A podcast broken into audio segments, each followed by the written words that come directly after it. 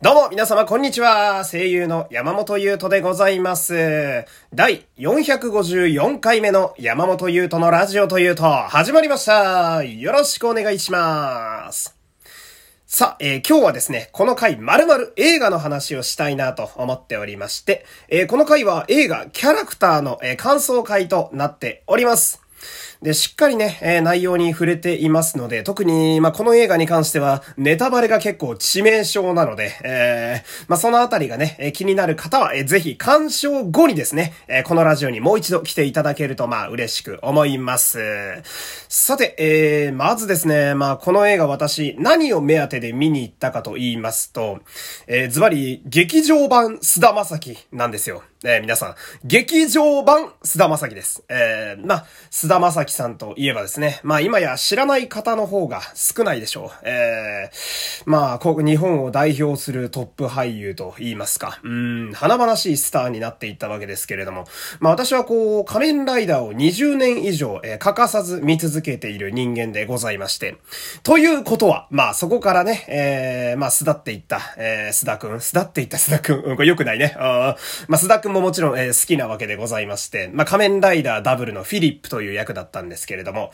まあ、こう、今でも、えー、心にフィリップはね、えー、焼き付いている私のヒーローなわけですよ。ねで、ここからこう、まあ、仮面ライダーから彼がスターにのし上がっていったのは、も、もちろん、えー、言うまでもなく嬉しくてね、うん、こう、特撮出身の方がガンガン言ってくれるのってやっぱ嬉しかったりするわけですよ。ねなのにその、まあ、ふと考えてみたらですね、爆売れした後の日本を代表する、えー、トップ俳優菅田正樹のお芝居を、俺映画館で見たことないなと思いまして。えー、で、ライダーの映画は全部見てるんで、まあ、それ以来見てないし、みたいな。で、なんなら最近はね、ドラマもちょっと見られてないんですよ。えー、コントが始まるってね、前までやってたんですけど、見られてないな、みたいな。で、ラジオは私好きなんで、まあ、ラジオは毎週聞いてるな、みたいなね。うん、オールナイトニッポン聞いてるわけですけど。で、深瀬さん、あの、世界の終わりの深瀬さんがゲストで来た回面白かったなとふと思い出して。うん。深瀬さんがゲストの回は確か番宣だったな。じゃあ、この映画見に行ってみるかみたいなね。うん。まあ、こう自分的に菅田正樹成分がね、ちょっと人生に足りてなかったので、まあ、それを摂取するために、え、劇場に足を運んだと、え、こんな感じなわけですけど、まあ、肝心の作品がですね、これは面白かったですね。ええー、まあ、久しぶりにこう画面にずっとこう引き込まれる邦画を見たなという感想なんですけれども、まあストーリーがとにかく見やすくていいんですよね。まあ小回りとかカット割りもすごくこう、計算されてるなという印象なんですけど、まあ話自体はこう、サスペンス、えー、なので、まあ適度にこう、謎解きが入ってくるわけですよ。殺人事件とかが起きるわけですから、どうして、なぜ、動機はみたいな。うん。で、その謎解きも結構テンポよく進みますし、うん。で、ここ、伏線やで、みたいな。なんて言うんだろう。伏線だよ、みたいなシーンは結構見てる人に分かりやすく示してくれるんですよ。まあ、これは良くも悪くもっていうとこなんですけど。なので、その、観客側も、あのシーンのあそこってこういう意味やったんやっていう答え合わせが、まあ、しやすいストーリーになっておりまして。うん。で、こう、映像的には、まあ、こう、やっぱり殺人事件がもう、あの、結構テーマになってるんで、まあ、凄惨なシーンとか残酷なシーン、血まみれのシーン結構多いんですけど、えー、まあ、その後にはですね、ちゃんとこう、日常が挟まってくれるんで、まあ、グロテスク一辺倒の絵作りじゃないっていうのがなんかこう結構工夫されているなとえ思いまして。だけどその、中盤以降、話が深まってキャラが出揃って以降は、その、この映像のね、そのさっき言った残酷、日常残酷、日常の緩急がどんどん不規則になってくるんですよ。えー、いきなりバーンって残酷なシーンが差し込まれたりするんで、その辺も、まあ、読めないというか先が、うん、こう、ハラハラしながら、次どうなるんや、どうなるんやって興奮しながらどんどん見られちゃうみたいな。うん。で、まあ、興奮と、あとね、ある種緊張感がすごい漂った、えー、入り混じった映像に、見入りっぱなしのままやっぱ最後まで行ってしまうっていうのがね。うん。緊張感がすごいのよ、この映画。とにかく。ああ、もう気張ってばっかりでね。うん。で、まあ、最後まで一応ある程度一通り終わって、本当に最後の最後、本当の最後のラストもですね、これがね、非常に不気味で良かったんですよ。ここもね、まあね、まだ見てない方、まあ見てない方であんま聞いてる方いないと思うんですけど、うん、ぜひ見てほしいですね。うん。で、あの、最後の終わり方結構不気味だったたんですよね。あなんか、私的には結構サスペンスってちょっと気持ち悪いぐらいの終わり方が個人的には好みなので、えー、この辺も結構自分に刺さるなと思いましたね。うん。で、まあ、話の流れとか、まあ、よくよく考えると、なんでやねんって突っ込みたくなるというか、え、え、なんでってなるとこは、まあ、正直あるっちゃあるんだけど、だからちょっとぶっ飛んだ部分もあるんだけど、出てくる登場人物たちは、とってもリアリティがある方しかいないんですよ。えー、なんかこう、まあ、顔面の良さはね、もちろん俳優さん、女優さんっていう素晴らしい方々揃ってるんで、まあ、それはちょっと、まあ、ないとしても、その、映画だからね、顔面の良さはともかく、キャスト陣がとにかく超一流のメンバーばっかりなんですよ。えー、なんで、雰囲気とか、そのキャラクターの言動が、本当になんかその辺にいそうな感じのリアリティがあるんですよね。えー、なんかみんなね、電車に乗ってたら2、3人はいるわこういう人みたいなキャラばっかなんですよ。だからこそ、殺人鬼たちの怖さが際立つっていうね、えー、こんな、こんなやつおるわって思うから余計怖いっていうね、本当に電車に座ってそうみたいな。んで、まあ、目当ての須田さんなんですけど、いや、この須田正樹さんという方はですね、その辺にいそうな青年を演じるのが天才的にうまいですね。えー、で、当たり前なんですけど、ま、さすがに仮面ライダーダブルのフィリップよりはるかに上達してるわけですけど、なんかこう、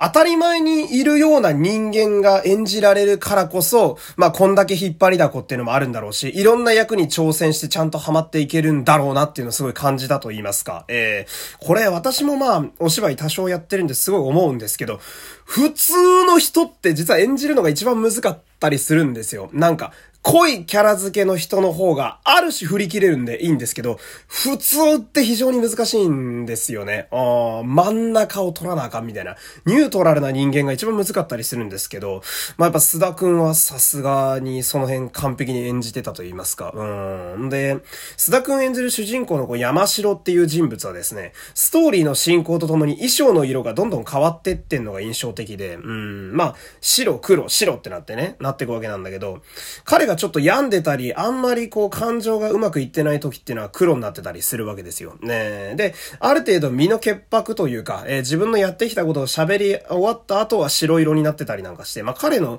内面を表しているのかなとか思ったりしてね。うん。で、えー、なんといっても存在感抜群だったのが、まあこの殺人鬼の諸角というキャラクターがいるんですけど、ピンク髪のね、怪しい青年。え、これを演じたセカオワの深瀬さんですよ。ね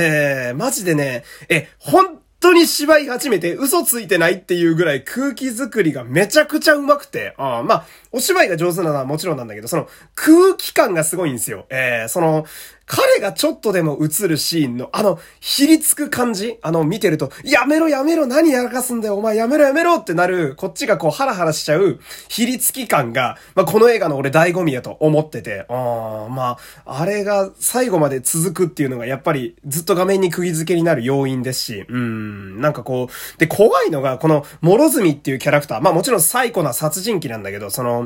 いつ襲ってくるかわからないっていう、いつ包丁出すかわかんないようなやばいやつなのに、挨拶とかは結構ちゃんとやるんですよ。えー、血まみれになりながらご無沙汰してますとか言い出すの。その辺が余計怖いんだよね。えー、なんか、ところどころちゃんと丁寧っていうのが余計怖くて、うん、で、これを演じてる深瀬さんの顔色が全然変わんないのもやっぱ怖くて、あ声もね、ちょっと可愛い感じの声でキャラ作ってるんですけど、深瀬さんが。声が可愛いから、無邪気で、そこからいきなり包丁出してくるのがめちゃくちゃ怖いっていう。うん。で、なんかほんとね、あの、中盤以降、髪色が、彼、ピンク色の髪色してるんですけど、あの、ちょっとプリンになってくるんですよ。あの、根元が黒の部分が出てきたりなんかするわけなんだけど、その辺も、なんか、年月が経ってる感じをリアルに出していて、ああ、なんか、ピンク、ずっとピンクやったらなんか、ああ、ファンタジーのキャラだなってちょっと思えるんだけど、ちょっと人間っぽい部分も結構混ざってるんですよ。なんか、あの、殺人やった後に手に包帯が巻かれてるっていう、なんかその、抵抗した相手と包丁で揉み合いになるから手が切れたんだろうな、みたいな想像ができたりだとか、えー、なんか、人を殺すたびに手のほ、あの、包帯が増えてくあたりとか、すごいリアルで、その辺がすごい怖いんですよね。えー、で、こいつのせいで包丁がね、大活躍なんですよ、この映画。あもう何人刺されたんや、みたいなね。うん。サイコ深瀬さんのおかげでね、包丁がずっと出ずっぱりでね、えー、メインキャストに包丁の名前入れてもいいんじゃないかっていうぐらい包丁出ずっぱりでしたけど。ほんで、この殺人鬼に対して戦う警察官も、この映画はすごくかっこよく描かれていて、小栗旬さんが演じる警察官の聖田っていう男がいるんですけど、まあ、これがね、ずっとかっこいいんですよ。えー、もうめっちゃくちゃいい人として描かれてて、相方がね、中村獅童さんなんですけど、中村獅童さんと小栗旬さんのこの警察官のバディ感もなかなかたまらないわけですよ。やっぱり、事件は事件なんで、そこに切り込んでいく謎解きパートっていうのは結構こう刑事物っぽくなったりするんですけど、やっぱその辺のどうなるんだっていう感じもやっぱすごく面白いですし、まあ彼らが喋ってるシーンっていうのが、まあこの映画では比較的心がリラックスする場面なんで、えー、この映画唯一の給水所コンビと言いますか、えー、後の人物は本当にいつ刺されるかわかんないんでずっとヒリヒリしちゃうんだけど、その辺もすごい良くてみたいな。で、だけどね、悲しいのがやっぱその、サスペンス、特に殺人鬼が出てくる系で、いい人っていうのは、もう、大概悲惨な目に遭うのが、ある意味王道ではあるんだけど、この小栗旬さん演じる聖田っていう警察官も例外じゃなかったっていうね。あー、まあ、これ、聖田さんが殉職しちゃうシーンはですね、あの、まあ、悲しいところなんだけど、ストーリー上でも、どうなるんだよ、みたいな。あの、殺人犯を唯一抑えられる警察官がやられちゃったぞ、みたいな。悲しいんだけど、その、キャスト陣のあそこの芝居のぶつけ合いはですね、まあ、正直泥臭くてたまらない部分でもあるんですよ。えー、あそこ皆さんお上手でしたよ。えー、で、映画の小栗旬ってのはね、知ってるんだけど、本当にいつ見てもかっこいいんですよ。えー、たまんないですね。ね。えー、で、まあね、まとめてみると、その、須田さんを見に行ったつもりなんですけど、えー、深瀬さんと小栗さんにめちゃくちゃ釘付きになってしまったという。えー、でも、とにかくね、総合点が非常に高くておすすめの、えー、邦画でございます。えー、ネタバレね、ある程度言っちゃってるんですけど、まあ、気になる方はですね、えー、ぜひ、えー、見に行ってみてください。えー、今日も最後までお付き合いありがとうございました。山本優斗でした。また明日さよなら